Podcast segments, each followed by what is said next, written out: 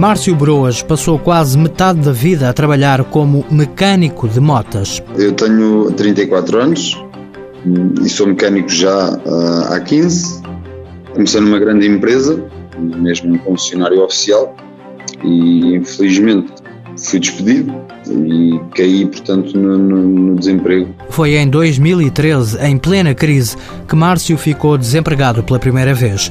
Inscreveu-se no centro de emprego, onde lhe ensinaram as técnicas para procurar trabalho. Como é que se deve fazer, o que é que se deve dizer, o que é que não se deve dizer, quais são os métodos que podemos utilizar e por onde é que podemos ir para procurar emprego, portanto, não ir só uh, boca a boca, digamos assim, mas uh, procurar pela internet, pelo jornal, mandando um e-mail, tudo isso foi publicado e exemplificado como é que se podia fazer. Uma formação importante, diz o mecânico, sobretudo para pessoas mais velhas. Acho que foi bastante produtivo para pessoas que, com alguma idade que ainda não sabem bem o que é a internet, acho que foi bastante positivo. No caso do Márcio, o desemprego durou meio ano.